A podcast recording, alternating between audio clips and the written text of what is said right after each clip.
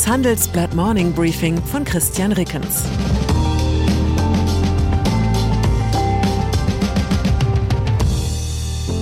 Guten Morgen allerseits. Heute ist Freitag, der 30. Dezember 2022. Und das sind unsere Themen. Ausstieg. Wie der ganz frühe Ruhestand auch jetzt noch funktioniert. Abschied. Fußballlegende Pelé ist tot. Abstrafung. Ukraine will härter gegen Deserteure vorgehen. Nach einer kurzen Unterbrechung geht es gleich weiter. Bleiben Sie dran. Die Welt steht vor gewaltigen Herausforderungen. Zum einen die Energiewende voranzutreiben und gleichzeitig den Klimawandel einzudämmen. Und auch der Energieträger Wasserstoff gewinnt weltweit immer mehr an Bedeutung. Doch wie geht es weiter? Erfahren Sie mehr auf dem Handelsblatt Wasserstoffgipfel 2024 am 12. und 13. Juni in Essen. Infos unter handelsblatt-wasserstoffgipfel.de. Mit dem Vorteilscode Wasserstoff 2024 erhalten Sie einen Rabatt von 15% auf die Tickets. Rente. Der Rom-Korrespondent des Handelsblatts ist ein Mann mit vielen Talenten. Christian Wermke spürt im Hauptberuf italienischen Ministerinnen, Bankiers und Industriellen nach. Nebenbei organisiert er den Verkauf des Handelsblatt Freitagscovers als NFT. Zudem vertreibt er auch eigene Rom-Fotografien als digitale Originale. Jedem Käufer verspricht er sogar einen Aperitivo mit Il Corrispondente persönlich. Obendrein, und darum soll es hier gehen, ist Wermke durch zahlreiche Recherchen bestens vernetzt in der sogenannten FIRE-Bewegung. Das Kürzel steht für Financial Independence Retire Early, übersetzt finanzielle Unabhängigkeit, früher Ruhestand. Es geht um Zeitgenossen, die trotz guter Gehälter extrem bescheiden leben, um dank des Ersparten dem Erwerbsleben möglichst früh den Rücken kehren zu können. Ein Traum, den Millionen Angestellte träumen dürften aber nur wenige besitzen das Einkommen und die Disziplin, um ihn Realität werden zu lassen. Für unseren heutigen Wochenendtitel hat Wermke recherchiert, wie sich Inflation, Börsenschwäche und Zinsanstieg auf die ausgeklügelten Spar- und Entnahmepläne der Feier-Anhängerinnen und Anhänger auswirken.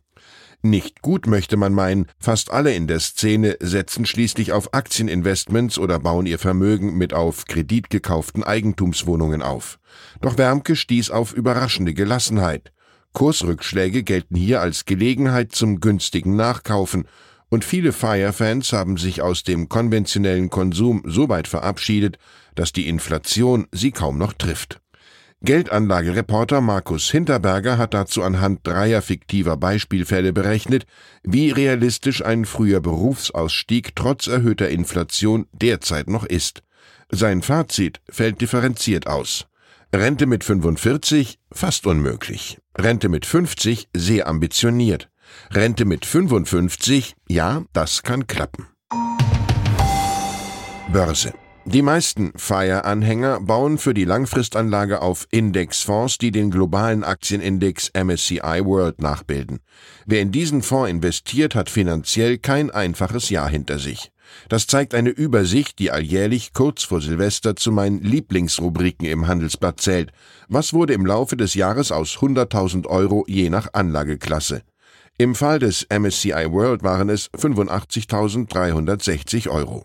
Spüren Sie beim Anblick der Grafik auch dieses zufriedene Gruseln, dass man selbst nie auf den Bitcoin-Zug aufgesprungen ist? Dann wäre nämlich nur noch gut ein Drittel des Geldes übrig. Zugleich die nagende Frage, hätte man irgendwie voraussehen können, dass sich 2022 türkische Aktien im Wert fast verdoppeln würden?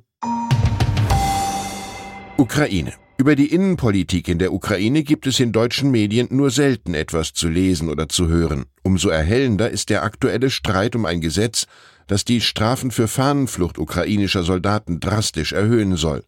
Die Verschärfungen sehen vor, dass Kämpfer, die Befehle missachten oder ihre Position oder Einheiten unerlaubt verlassen, zwischen drei und neun Jahre ins Gefängnis müssen. Bisher waren mildere Strafen vorgesehen, die zudem oft zur Bewährung ausgesetzt wurden.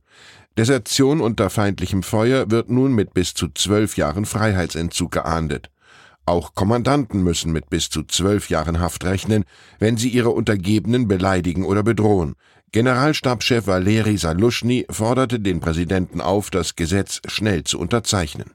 35.000 Menschen haben in der Ukraine inzwischen eine Petition unterzeichnet, die Präsident Volodymyr Zelensky zum Veto gegen das Gesetz auffordert. Auch der als Kriegsheld geltende Unteroffizier und Blogger Juri Hudimenko zählt zu den Kritikern.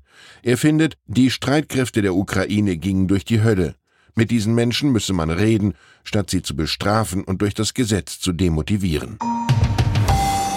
Sport. Der Fußball hat heute den größten seiner Geschichte verloren und ich einen einzigartigen Freund. So reagierte Franz Beckenbauer gestern Abend auf den Tod von Pelé. Am Donnerstag ist der brasilianische Weltmeister von 1958, 1962 und 1970 der mit vollem Namen Edson Arantes do Nascimento hieß, im Alter von 82 Jahren gestorben. Er war schwer an Krebs erkrankt. Mode. Mit 81 Jahren gestorben ist gestern auch die britische Modeschöpferin Vivienne Westwood, die mit ihren Kreationen den Punk laufstegfähig machte. Gemeinsam mit Malcolm McLaren, dem Manager der Band Sex Pistols, führte sie einst eine Boutique in der Londoner Kings Road. Anschließend baute Westwood eine globale Modemarke auf, die heute in Europa, Amerika und Asien mit eigenen Geschäften vertreten ist. Mobilität. Die eine Konstante in diesem Jahr der Umbrüche, das war die Deutsche Bahn. Mit jener Zuverlässigkeit, die wir uns eigentlich von ihr wünschen, hat sie uns 2022 immer neue Abenteuer des Schienenstrangs beschert. Wer sich bereits bei ein paar Minuten Verspätung und einer umgekehrten Wagenreihung zwischen Hamm und Bielefeld am Rande des Nervenzusammenbruchs wähnt, dem empfehle ich ein Buch, das mir in den Weihnachtstagen viel Freude bereitet hat.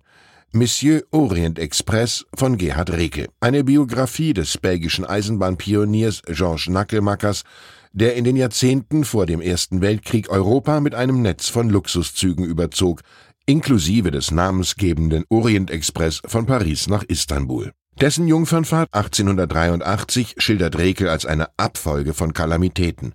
Ein ausgefallener Speisewagen, ein stundenlanger Umweg, unfreiwillige Fußmärsche der Passagiere auf schlammigen Karpatenpfaden. Aus gutem Grund waren die Reisenden angewiesen worden, ihre Revolver mitzuführen. Darum zumindest hat mich die Deutsche Bahn noch nie gebeten. Ich wünsche Ihnen einen friedlichen Jahresausklang ohne umgekehrte Getränkereihung oder Speisenausfälle. Am 2. Januar begrüßt sie an dieser Stelle noch einmal meine Kollegin Theresa Stiens. Ich bin dann am 9. Januar wieder für Sie da. Herzliche Grüße und danke für Ihre Treue. Ihr Christian Rickens. Zur aktuellen Lage in der Ukraine. Russland vollführt den bislang massivsten Raketenangriff ohne große Folgen. Zum zehnten Mal in drei Monaten greift Moskau die zivile Infrastruktur der Ukraine an. Doch die Ukrainer kontern mit Improvisation und Vorbereitung warum 60 deutsche Firmen noch immer in Russland aktiv sind. Deutsche Firmen in Russland klagen über Regeländerungen und unberechenbare Entscheidungen beim geplanten Rückzug. Eine neue Vorschrift drückt die Verkaufserlöse. Weitere Nachrichten finden Sie fortlaufend auf handelsblatt.com/ukraine. Das war das Handelsblatt Morning Briefing von Christian Reckens, gesprochen von Peter Hofmann. Die deutsche Wirtschaft steht am Scheideweg. Um wettbewerbsfähig zu bleiben, müssen Unternehmen wichtige Transformationen anstoßen. Ab dem 24. April diskutiert die Restrukturierungsbranche Strategien für die Zukunft von Unternehmen. Mit dabei sind unter anderem Dr. Thomas de Maizière, Evelyn Freitag und Professor Dr. Ulrike Malmendier. Mit dem Vorteilscode Restrukturierung24 erhalten Sie 15% Rabatt. Alle Informationen finden Sie auf handelsblatt-restrukturierung.de.